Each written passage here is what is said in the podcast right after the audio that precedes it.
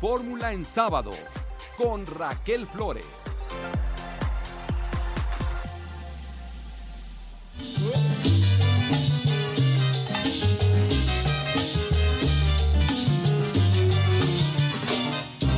Yo no olvido el año viejo porque me ha dejado cosas muy buenas. Yo no olvido, no, no, no, el año viejo porque me ha dejado cosas muy buenas. Muy buenas tardes, bienvenidos a Fórmula en sábado. Me da mucho gusto saludarle este día 2 de enero de 2021. Soy Raquel Flores. Arrancamos este programa con la mejor actitud, los mejores deseos, los mejores anhelos y la esperanza para que este año sea muy distinto al año 2020, sea un mejor año después de la experiencia que hemos vivido y que seguimos viviendo en medio de una pandemia por COVID-19. A nombre de todo el equipo que hace posible que yo pueda dirigirme a usted, le doy la más cordial de la bienvenida, pero sobre todo mis mejores deseos para usted, su familia, sus seres queridos, para México y para el mundo entero. Que este 2021 traiga las mejores noticias como fue el hecho de que ya existe una vacuna y que bueno, todavía falta para que se pueda eh, colocar a la gran parte de la ciudadanía, al mundo entero, pero esto es una luz al final del túnel. La vacuna será el inicio del fin de una pandemia que ha dejado dolor, tristeza, desesperanza, ausencias, soledad, pero que al inicio de este 2021 pidamos eh, con nuestros mejores deseos que el mundo viva otros momentos. Hoy en Fórmula en Sábado, para ello estamos preguntando como cada ocho días, ¿cómo recibe usted el 2021? Díganos, cuéntenos, ¿cómo se siente? ¿Cómo, cómo amanece en este 2021? ¿Cómo es su esperanza o qué es lo que piensa respecto a este año luego de haber pasado un año por demás complicado. Bueno, pues en Fórmula en Sábado platicaremos de lo más importante que ha ocurrido a lo largo de 2020, lo que dejó la pandemia, sobre todo en redes sociales, qué fue lo que pasó, cómo se movió la ciudadanía para platicar en torno a cada uno de los temas que ocurrieron a lo largo del año que terminó. Hablaremos de la economía, cómo afectó en materia económica la pandemia en todos los bolsillos y en todos los sectores. También tendremos una entrevista para recibir el año con una mejor actitud y mejores pensamientos, que sean positivos, que nos llenemos de una buena actitud. Con Pepe Valdés, él es coach ontológico y nos va a hablar de cómo prepararnos para recibir este 2021. También hablaremos con la doctora Norma Rubalcaba. Ella es una psicóloga que nos va a platicar de las afectaciones psicológicas que dejó el confinamiento por el COVID-19. También hablaremos con Isaac Arteaga Cano, director de comunicación y análisis informativo del INE.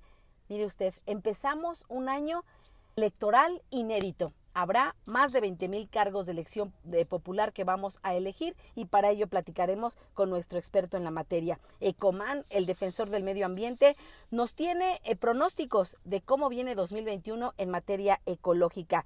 Y bueno, no olvidemos que platicaremos también de todos los temas importantes que nos dejaron el año pasado. Y así arrancamos el 2021 con la mejor actitud y por ello esta música guapachosa para entrar con muy buena actitud. Hay que bailar, hay que gozar, hay que reír, hay que llorar, sí, pero también de alegría. Vamos a seguir manteniéndonos en casa, guardando la sana distancia, respetando las medidas sanitarias que nos han solicitado las autoridades. Seamos responsables. Empecemos este año. La pandemia no ha terminado, va a continuar, pero este año tiene que ser mejor, sobre todo en actitud y en una mejor forma de ser como personas. Vamos a cuidarnos. Todavía nos falta pues el festejo del Día de Reyes, todavía falta mucho por vivir pero vamos a hacerlo con toda la precaución.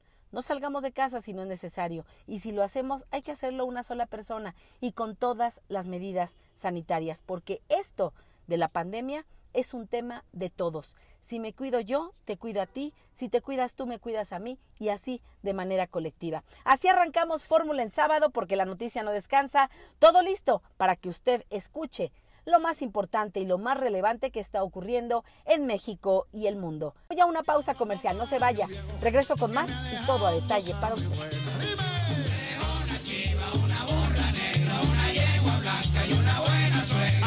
También me un pañuelo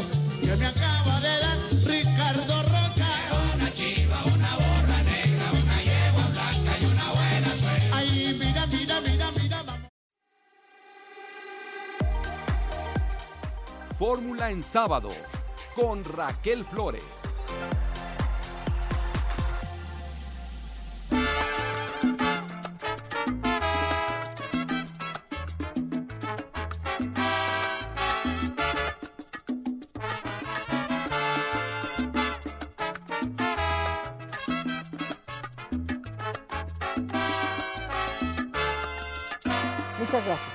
Y hoy la pregunta para usted, que amablemente nos está sintonizando en este segundo año del 2021, ¿cómo lo recibe?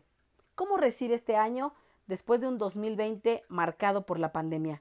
Márquenos 5166-3404, hágalo a través de las redes sociales Raquel Flores en, Facebook. Raquel, me da muchísimo gusto saludarte a ti y a todo el auditorio de Fórmula en sábado. Ya es 2021, ya estamos a 2 de enero de este gran año que estoy segura vendrá vendrá con cosas mejores, vendrá con más esperanza y vendrá pues cargado de todas las cosas buenas. Ese es mi deseo para todos ustedes, Raquel. Y bueno, vamos a hablar hoy de las redes sociales. Hoy les daré algunas de las tendencias eh, que debes conocer para 2021, que es muy interesante. Eh, es un informe elaborado por HubSpot y pues bueno, vamos a comenzar. La remezcla del contenido será la nueva normalidad debido a la popularidad de las herramientas como Stitch de TikTok, Reels de Instagram o Koji. El contenido generado por el usuario ha alcanzado un nuevo nivel de personalización gracias a estas herramientas que han eliminado las barreras técnicas. Cualquiera Raquel puede remezclar o adaptar contenido de otros usuarios de forma sencilla. La comunicación se adaptará también al COVID-19. Las consecuencias y efectos del coronavirus nos acompañarán desgraciadamente también en 2021 y la comunicación en redes sociales deberá adaptar su tono a los acontecimientos, Raquel. La digitalización continuará siendo una tendencia obligada tanto en la compra de productos y servicios mediante el comercio electrónico como en la información a través de eventos y píldoras de contenido online. Las marcas deberán intentar replicar online networking que antes se realizaba pues de forma presencial a través de estos eventos online como webinars y proporcionar contenido de alto valor educativo a una audiencia más concienciada y dispuesta a consumir contenido informativo, Raquel. También lo que no va a faltar, y estoy segura que esto no faltará en algunos años, son los memes. Y es que a quien no le gustan los memes, Raquel. En el último año, las menciones de memes han aumentado 26% y cada vez las marcas los utilizan más en redes sociales. Los memes permiten llegar a nuevos públicos de forma menos corporativa y pueden llegar a convertirse en virales. Pero cuidado porque también son un arma de doble filo. Antes de publicarlos, hay que analizar las posibles connotaciones que puede tener el meme y realizar un seguimiento de la conversación en busca de posibles cambios que afecten negativamente pues a las marcas, Raquel. Esto esto es lo que viene en redes sociales definitivamente. Pues bueno muchas cosas se quedan muchas cosas que adoptamos justamente en el 2020 a lo largo de esta pandemia pues seguirán seguirán para 2021 y no queda de otra más que adaptarnos Raquel y seguir y seguir con nuestras vidas. Muchísimas gracias nos escuchamos en la próxima semana y muchas muchas gracias. Feliz año a todos nuestros radioescuchas. Gracias Luisa Martínez muchas gracias por este recuento de lo que se espera llegue en 2021 en redes sociales. Y hoy la pregunta para usted, que amablemente nos está sintonizando en este segundo año del 2021, ¿cómo lo recibe? ¿Cómo recibe este año después de un 2020 marcado por la pandemia?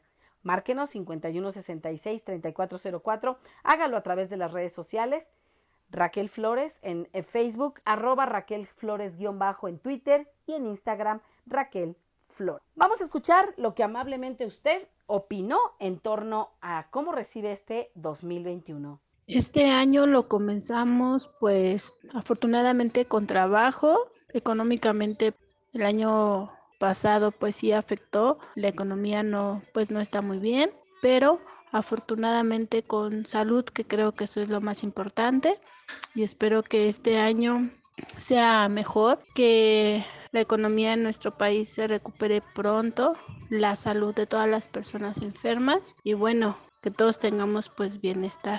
Pues este 2021 yo lo recibo con un poco de esperanza. La verdad la pandemia nos movió por completo nuestro modo de vivir. También pues hay algunas personas que no tienen trabajo, otras personas que están a sueldos reducidos, otras personas que perdieron a un familiar o a un ser querido, ¿no? Entonces, la verdad, yo este 2021 lo veo con un poco de fe, un poco de esperanza, que la vacuna realmente pues llegue a todos los hogares, los más pobres, los más ricos, todos los hogares, todas las personas que lo necesitamos. Este año lo terminé diferente a otros años, quedándome en casa, una pequeña, pequeña cena con mi esposo y dándole gracias a Dios por permitirme empezar el 2021.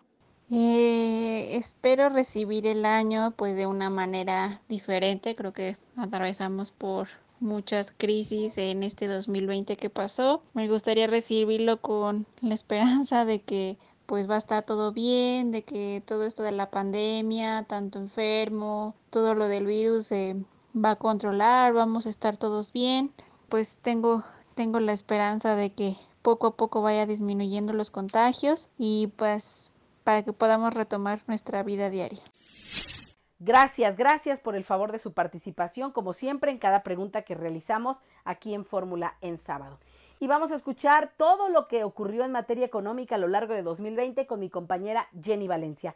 Jenny, te escuchamos. Hola, ¿qué tal Raquel? ¿Cómo estás? Muy buenas tardes. 2020 pasará la historia como el año con la mayor recesión económica no vista desde 1932 a causa de la crisis sanitaria y económica que trajo la pandemia del SARS-CoV-2 que se vive a nivel mundial después de cerrar el 2019 con una contracción en la economía de menos 0.1%. Se estima para el término del actual una caída del Producto Interno Bruto de menos 9% y un rebote de 3.5% para 2021, aunque el gobierno del presidente Andrés Manuel López Obrador estima que sea de 4.6%, aunque Arturo Herrera, secretario de Hacienda, reconoció que la recuperación económica será plena hasta que se apliquen de forma masiva las vacunas contra el COVID-19. Analistas económicos advierten que este crecimiento económico solo se podrá alcanzar después de la precipitosa caída que ha enfrentado el país siempre y cuando se apliquen acciones adecuadas para manejar los efectos de la pandemia, tales como apoyos financieros y fiscales para evitar la mortandad de las micro, pequeñas y medianas empresas, así como un impulso real a la recuperación del empleo, al igual que garantizar certidumbre jurídica y confianza a los inversionistas y promover un mayor número de proyectos en infraestructura financiados por la iniciativa privada. Luego de que el gobierno federal el 23 de marzo determinó declarar en México la emergencia sanitaria por el COVID-19 y paralizar la actividad económica para evitar contagios masivos en los centros de trabajo con el cierre de industrias industrias, fábricas, empresas, negocios y comercios considerados como no esenciales. En los siguientes meses de abril, mayo, junio y julio se registró el mayor número de despidos que de acuerdo con el IMSS alcanzó el millón ciento diecisiete mil quinientos ochenta y cuatro puestos de trabajo por los efectos de la pandemia y falta de medidas gubernamentales para apoyar a las empresas cuya mortandad para el cierre del año se calcula alcance las quince mil por falta de solvencia y liquidez a decir del presidente de la Confederación Patronal de la República Mexicana, Gustavo de Hoyos. Para evitar estos estragos, el Consejo Coordinador Empresarial en múltiples ocasiones pidió al presidente Andrés Manuel López Obrador sumarse al Acuerdo Nacional para la Reactivación Económica y el Desarrollo Social. Le entregó un documento con 68 ideas, entre las que destaca la necesidad de aumentar la deuda pública para apoyar la reactivación económica con la instrumentación de programas de financiamiento y apoyos fiscales a las MIPIMES y desempleados. Sin embargo, dichas propuestas fueron rechazadas, lo que provocó distanciamiento entre los empresarios y el primer mandatario. Incluso algunos miembros del CCE se pronunciaron por promover la revocación del mandato de López Obrador. ¿Creemos, ¿Crees que hemos llegado al punto de decirle a AMLE, corrige o te vas? Otra vez, parece que no entendemos la democracia que tenemos.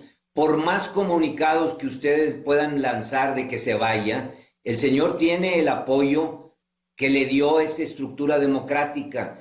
Y dentro de un año y pico tendremos la posibilidad, porque así la estableció eh, eh, ahora nuestro Congreso, de hacer una eh, revisión democrática, un rechazo de mandato. Ahí es el momento.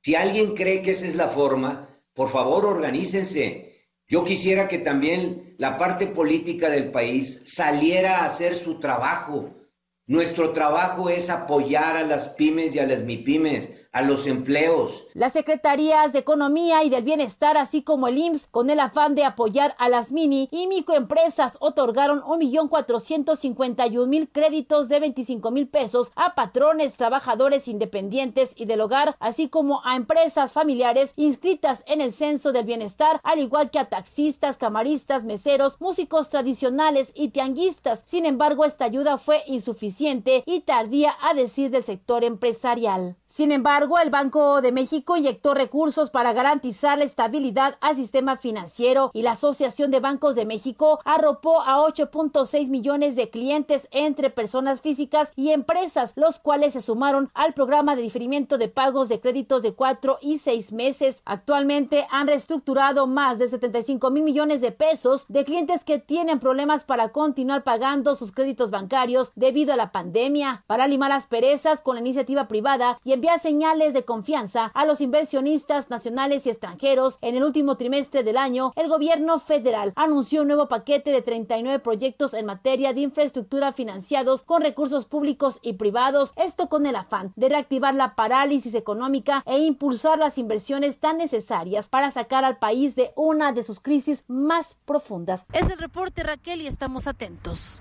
Gracias Jenny, muy buenas tardes, sin duda el tema económico marcó el año 2020. Vamos a una pausa comercial, no se vaya. Regresamos aquí en Fórmula en sábado porque la noticia no descansa, por supuesto, en Grupo Fórmula.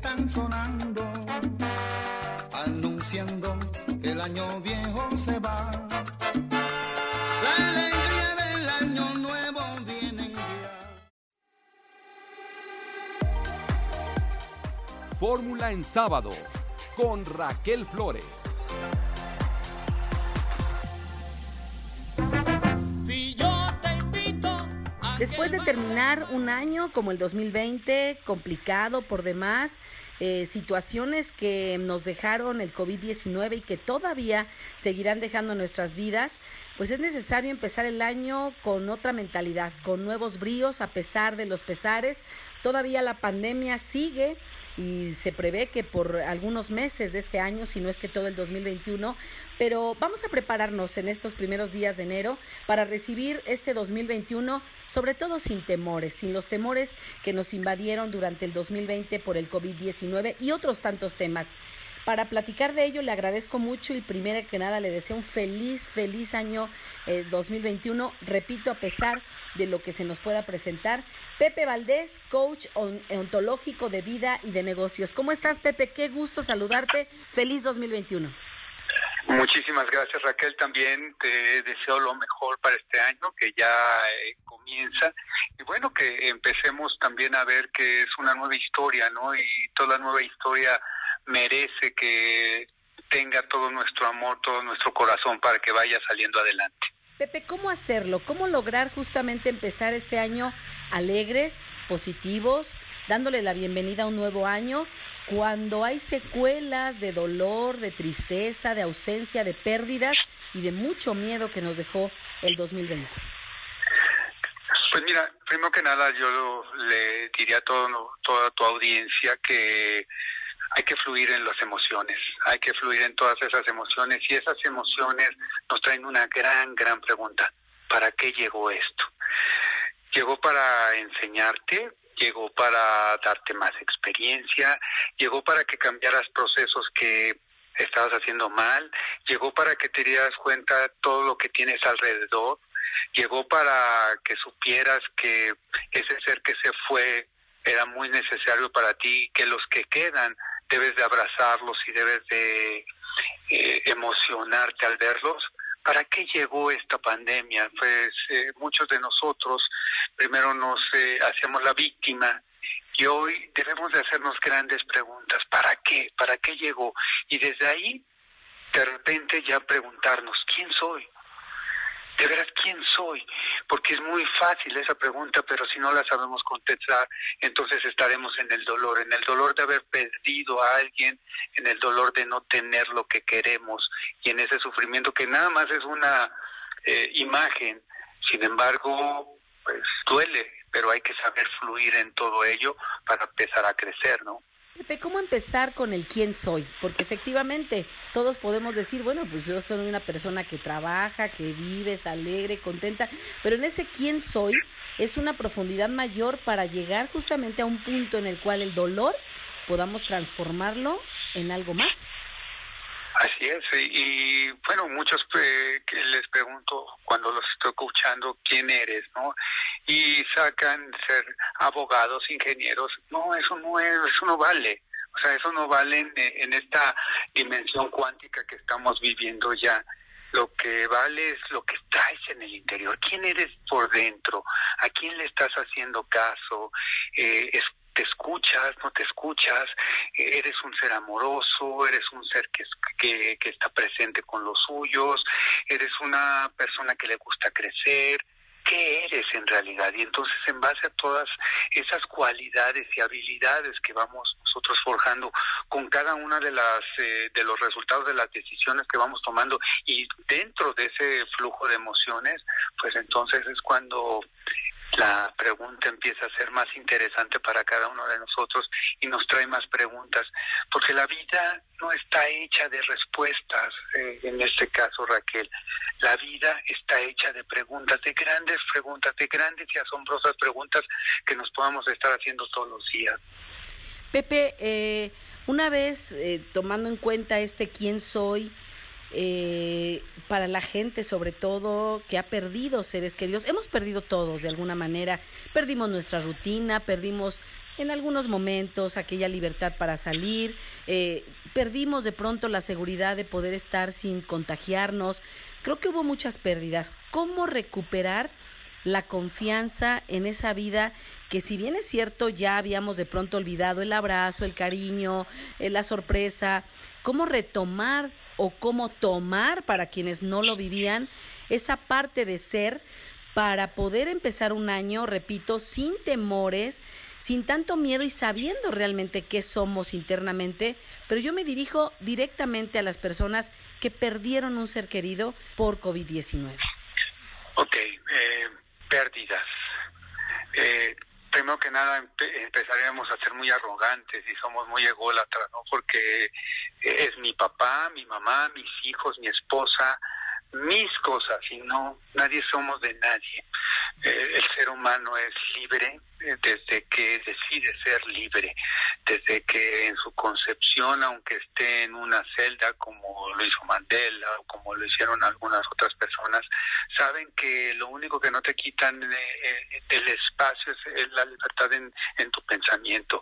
El dolor, el dolor es una, una lección que tenemos en esa en ese egocentrismo. Entonces, ¿qué está, qué se fueron, se fueron algunas, muchas personas.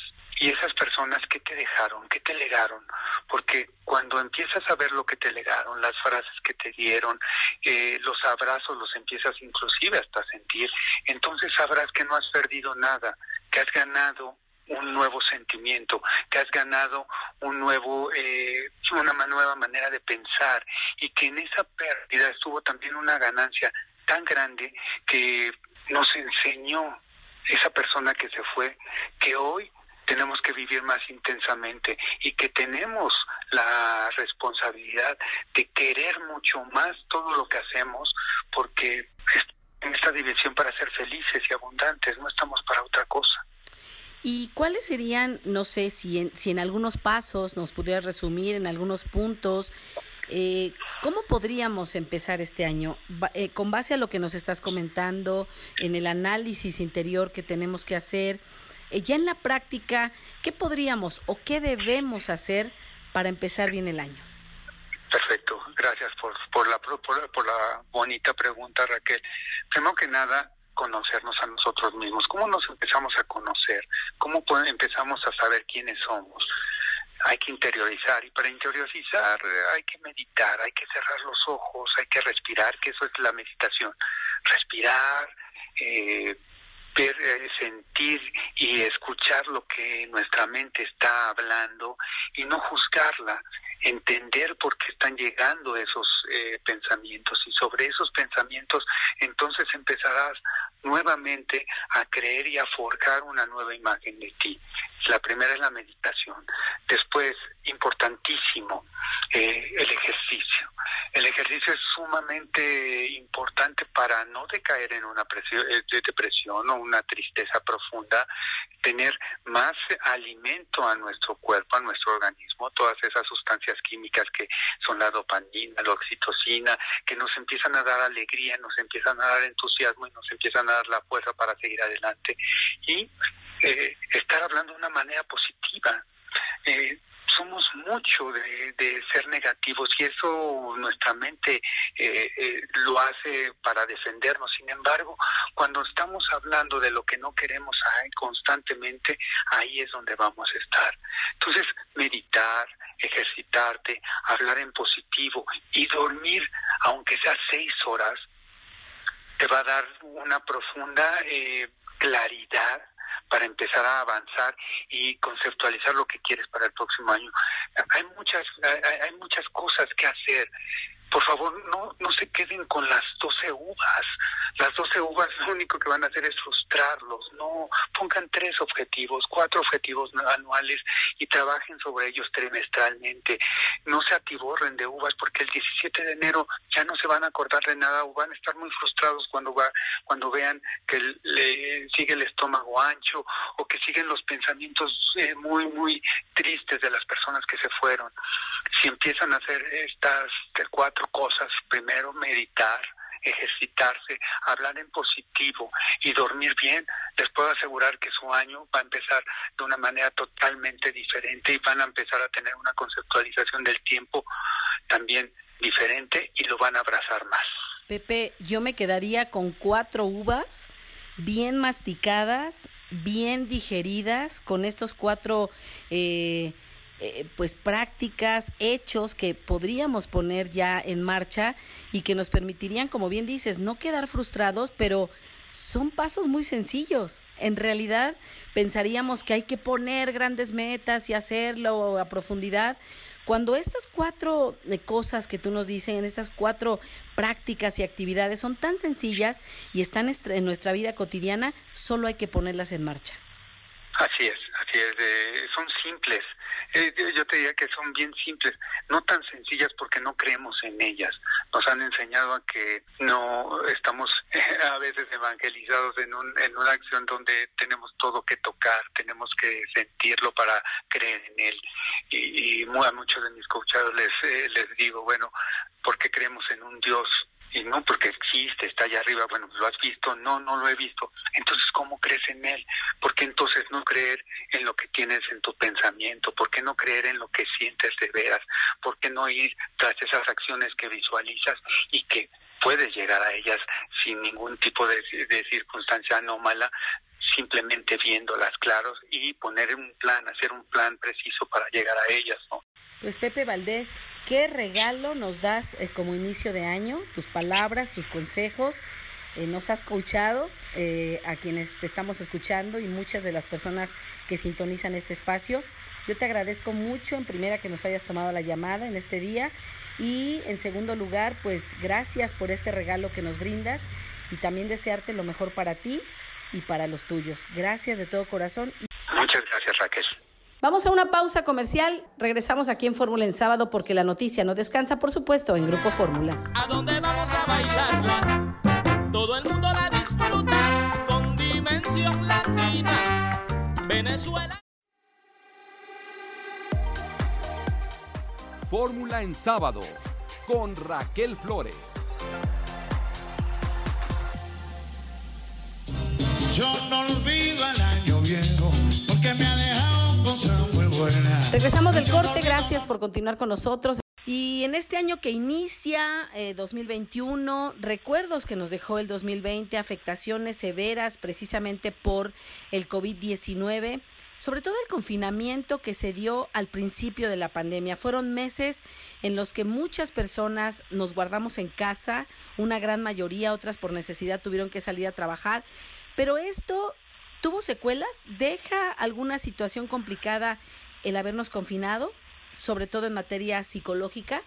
¿Qué le parece si para platicar de ello y aclarar esta situación, eh, platicamos con la doctora Norma Rubalcaba? Ella es jefa del Departamento de Psicología Clínica Aplicada del Centro Universitario de Ciencias de la Salud e integrante de la Sala de Situación en Salud por el COVID de la Universidad de Guadalajara. Doctora Norma Rubalcaba, feliz año nuevo antes que nada, mis mejores deseos y platicar sobre todo ¿Qué fue lo que pasó con este confinamiento en materia psicológica para las personas? Sí, muchas gracias Raquel. Igualmente eh, para ti pues los mejores deseos. Y pues platicarte que efectivamente el 2020 fue un año eh, que en alguna u otra manera nos afectó a todos y todas. Eh, el proceso, digamos que fue muy dinámico, precisamente por lo inédito del fenómeno, lo poco que conocíamos, ¿no? Sobre la enfermedad y el miedo, pues, que provocó especialmente al inicio eh, cuando llegan, ¿no? los contagios a, a México. Nosotros estuvimos haciendo un monitoreo en su momento sobre eh, la experimentación, pues, de, de, eh, emociones, de sentimientos, estados de ánimo y en general pues los elementos asociados a la vida afectiva. Y bueno, eh, eso fue lo que encontramos, que fue eh, dinámico, digamos, porque si bien al principio eh, aparecía mucho esta emoción del miedo, ¿verdad? Este, después vinieron otras emociones que tenían que ver con frustración, con enojo, em, y luego llegaron también estos elementos ya por lo crónico, ¿no? Del confinamiento, de la falta, pues, de las actividades que normalmente utilizábamos para desestresarnos o para aliviar ¿no? con, con el estrés y considerando que somos una cultura muy colectivista, que nos hacían falta los otros, pues también empezamos a, a observar fenómenos eh, más asociados a la ansiedad, a la depresión, incluso también pues a, cuestiones de estrés postraumático, ¿no? Eh, sí, efectivamente, eh, a nivel internacional incluso fue fueron fenómenos eh, que se observaron en todos los países y que los especialistas pues a nivel internacional hablan de que la, la segunda pandemia va a ser en las afectaciones que tienen que ver con, con salud mental. Entonces, pues aquí lo que hay que activar son eh, mecanismos de, de, prevención, ¿no? Este, que podamos hacerle frente de manera más exitosa a esta situación. En esta, en esta eh, situación de confinamiento y las secuelas que dejó psicológicamente hablando, ¿qué sector de la población eh, fue el más afectado o es el más afectado? Y normalmente tenemos grupos este, de mayor vulnerabilidad, por ejemplo, eh, siempre epidemiológicamente en términos pues, de salud mental las mujeres eh, somos más afectadas. Hay cuestiones este, incluso eh, de fenómenos precisamente como, como la depresión que puede llegarse incluso a, a escalas del doble de lo que se observa en, en los varones. Eh, pero aquí, bueno, también como el confinamiento fue para todos, sí, sí, eh, pues las afectaciones también se vieron más a las mujeres en términos de las, las inequidades de género que veíamos, porque las mujeres pues se, se nos carga también mucho eh, el asunto de los cuidados, ¿verdad? Ese todavía el, el tema de, de, funcionar dentro de casa, esto de que los niños y niñas estuvieran tomando clases al interior del hogar, es decir, la casa se convirtió también en escuela y se añade a uno de los roles eh, que también las mujeres teníamos que, que cuidar, especialmente aquellas mujeres que tienen hijos pequeños o que están cuidando también a personas que requieren, que tienen necesidades especiales, adultos mayores, etcétera. Eso sí que vulneró todavía más este, al género femenino, ¿no? Eh, también los adultos mayores, ¿no? Este asunto de, de para ellos pues el tiempo eh, tiene un carácter más relativo, ¿no? Y, y, el hecho de estar en confinamiento, eh, pues de alguna manera también los vulnera en términos de la necesidad pues que tienen de expresarse, de comunicarse, eh, pero también lo vimos en los jóvenes, ¿no? Especialmente pues el, eh, la sensación de mucho estrés y mucho agobio que les estaba implicando eh, llevar las, las cuestiones académicas desde casa sin estos elementos que son más reconfortantes y que tienen que ver con la interacción con sus compañeros, sus maestros y profesoras, este, esta necesidad, ¿no? De, este acompañamiento en estas etapas de vida. Em, así, eh, no te puedo decir así específicamente quiénes fueron más vulnerados, pero sí en estas características en cada uno de estos sectores poblacionales. Em, así que estamos viendo, ¿no? Afectación. Incluso podríamos ver afectaciones en aquellas personas que señalan que estar confinados no les provocó ninguna situación. Es decir, eh, conozco personas que me comentaron, yo no tengo problema en seguir guardada en casa, ni, ni mis hijos, pero ¿eso no será un mecanismo de defensa ante el miedo por contagio? Puede ser, pero también obedece a cuestiones eh, que son de personalidad, de personalidades, por ejemplo, más introvertidas que, que prefieren, ¿no? Este, eh, guardarse, pero hay que señalar pues esto que, que ya lo había comentado, somos una cultura muy colectivista, que le damos mucha importancia al grupo, ¿no? A, a, la, a la familia, por ejemplo, no nada más al, al núcleo con el que vivimos, sino a la familia extensa. Y durante muchos años, Raquel, esto vino a ser un factor protector para México. Si tú te fijas, siempre estábamos este, ranqueados en, en los niveles más, en los niveles más altos de cuando se hacen mediciones de bienestar a nivel internacional este que no que a veces eh, de alguna manera ponen en la mira que no tiene que ver meramente con cuestiones de las condiciones eh, económicas de los países, sino en cómo se vive esta colectividad, ¿no? Y yo creo que en su momento eso, si bien fue un factor eh, protector, ahorita este, estamos viendo que se está convirtiendo en un factor de riesgo porque a pesar de que sabemos que tenemos que tener eh, las medidas sanitarias en estos momentos en que estamos pasando por repuntes y rebrotes eh, importantes, estamos priorizando de todos modos el, la, la, necesidad pues de, salir, ¿no? De convivir, de, de estar con los demás. Y bueno, eso nos está poniendo en riesgo respecto a la enfermedad. ¿no? Entonces, eh, también esto ha activado mecanismos de resiliencia. Este, ah, de alguna manera la pandemia ha disparado, ¿no? En muchas personas lo mejor de sí, este, para poder adaptarse, para poder este, salir y enfrentar lo más exitosamente posible la, adversidad y la crisis. Este, y de eso pues hay que eh, agarrarnos, ¿no? Este, como cultura, de poder saber que, que aún no sabemos en qué kilómetro del maratón estamos, esa metáfora me gusta mucho, pero que esos factores protectores están ahí y que no, que la distancia no nada más, este, o sea, que la distancia no, no necesariamente mm, es afectiva, ¿no? La distancia tendría que ser física y poder seguir revalorando nuestros lazos sociales aún en la distancia con los mecanismos tecnológicos que tenemos, que esa es la parte que hay que activar, que nos va a seguir dando soporte para en la medida de lo posible estar mejor. Doctora, finalmente, ¿cómo salir de las afectaciones causadas por el confinamiento?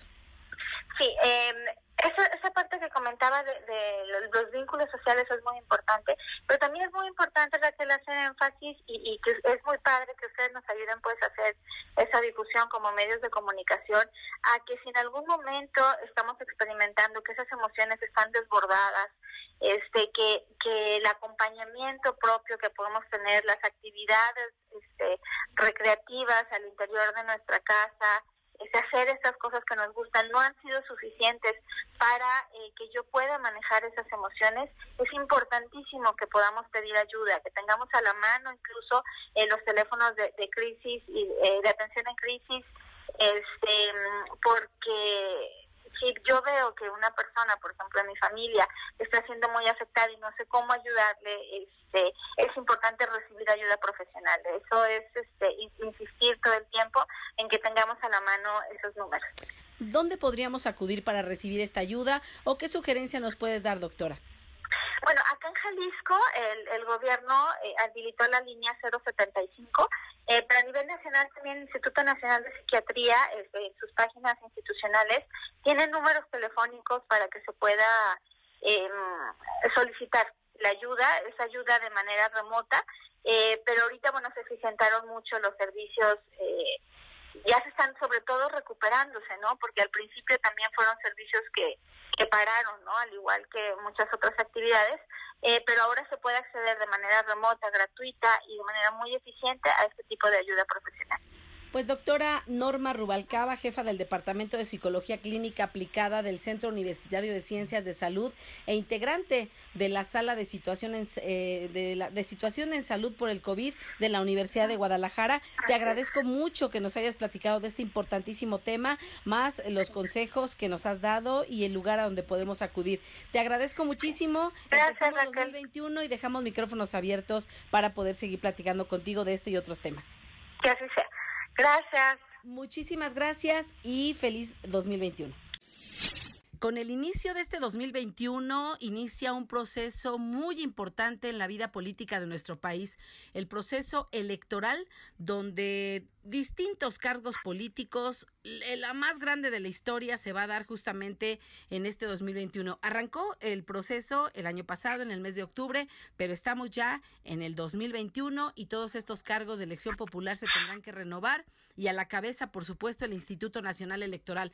Antes que otra cosa, querido Isaac Arteaga Cano, me da mucho gusto recibir contigo este año 2021 todos los mejores deseos que todos tenemos para que salgamos de la situación sanitaria en la que nos encontramos desde el año pasado y que bueno, poco a poco con la llegada de la vacuna, pues se pueda llegar a toda la población y podamos pues por lo menos pensar, imaginar que ya hay una luz al final del túnel, querido Isaac. ¿Cómo estás? Muy buenas tardes.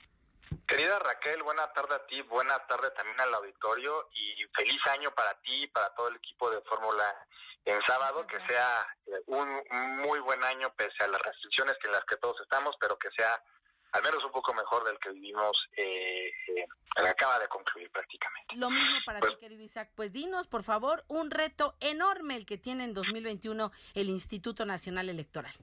Raquel, tú y yo lo hemos platicado pues, larga, eh, en largas pláticas eh, eh, durante el año pasado. Viene una elección muy complicada, eh, son, ya lo dijimos, 20, más de 20.800 cargos de elección popular, prácticamente todo el país, no prácticamente todo el país estará eligiendo alguna, alguna o varias autoridades a nivel local, a nivel federal solamente los diputados, las diputaciones federales, eh, pero eso implica un reto importante no únicamente para el Instituto Nacional Electoral Raquel, sino para todo el Sistema Nacional de Elecciones, para los organismos públicos locales, es decir, los institutos electorales estatales, para los tribunales eh, locales y el Tribunal Electoral del Poder Judicial de la Federación, es decir, se pone en marcha eh, una maquinaria electoral a todo lo que da, implican muchísimas responsabilidades, Raquel, de, cuidar que la elección tenga equidad y hay un piso parejo, una cancha pareja para, para todas y todos los candidatos elector, eh, a, algún puesto de elección, fiscalizar las campañas electorales, verificar que hay un trato equitativo en los medios de comunicación, que lo comentamos la vez pasada, eh, vigilar también que los partidos políticos postulen en base o en razón de criterios de paridad. Entonces hay un montón de trabajo, Raquel, que implica pues para el Instituto Nacional Electoral, pero sobre todo, y es bien importante, para las eh, los ciudadanos. Finalmente los institutos electorales, el nacional y los locales, trabajamos con y para ellos y por ellos. Entonces es un trabajo que va de la mano siempre de la ciudadanía. ¿Qué va a pasar con partidos políticos, candidatos, toda la infraestructura que conlleva las campañas? ¿Cómo será sé que va a ser algo inédito, pero ¿cuáles son las condiciones que se han impuesto para que se lleven a cabo las campañas, los mensajes, todo este movimiento que cada que hay elecciones se da por medio de los partidos políticos y los candidatos, así como el séquito de personas que lo siguen? Mira, por lo pronto el Instituto Nacional Electoral no ha establecido ninguna definición específica en ese sentido. Se ha apelado en, gran medida a la sensibilidad y a la responsabilidad de los actores políticos, de los partidos políticos, para que también consideren los tiempos en los que estamos actualmente en función a eso desarrollen sus propias actividades, eh, digamos, proselitistas en algún sentido. Pero también tenemos del otro lado, Raquel, no hay que olvidarlo, a un montón, bueno, no un montón, varias personas que están buscando ser candidatos, candidatas y candidatos independientes y que requieren también generar apoyos dentro de la ciudadanía para poder efectivamente postularse durante el periodo de campaña electoral a un puesto de elección. Entonces, no hay regulaciones específicas en este ámbito todavía, evidentemente las tendrá que hacer y la autoridad electoral tendrá, por un lado, que eh, nacional y local, nacional y, local ciertamente, eh, hacer una supervisión tanto del desarrollo de las campañas en campo como también de las que se pudiesen desarrollar en el ámbito digital. Isaac, ¿tendría que pronunciarse o regularlo el Instituto Nacional Electoral todas estas consideraciones que estamos comentando? La verdad, no lo sé. Te, te, lo digo abiertamente, no lo sé. Yo, en, específico, tengo no tengo información al respecto.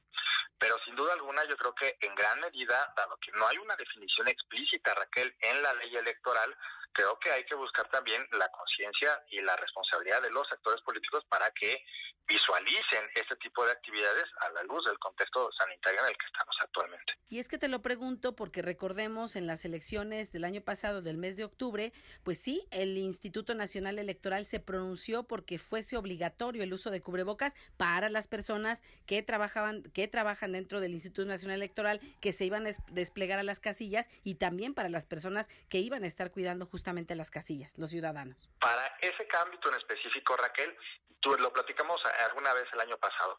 Desarrollamos todo un conjunto de medidas porque el supuesto bajo el cual se desarrolló el proceso, eh, se está desarrollando el proceso de, electoral de este año es bajo un contexto de pandemia. O sea, ese es la primera, el primer elemento que nosotros trabajamos, incluso en la definición presupuestal, que viene ya desde agosto, Raquel, del año pasado. Querido Isaac, pues así arrancamos 2021. Habrá mucho eh, que platicar, que informar, que cuestionar y por supuesto de la mano tuya, como siempre, te agradezco infinitamente. Deseamos lo mejor para ti y tu familia, que sea un año muy productivo como lo va a ser, pero también lleno de bendiciones para ti y los tuyos. Un fuerte abrazo y gracias, querido Isaac, por todo el año 2020 y arrancamos 2021. Querida Raquel, buena tarde a ti, buena tarde al auditorio y feliz año. Felicidades. ¿Alguien ha visto a Ecoman? Me reyerven las hierbas. Ecoman, el defensor del medio ambiente.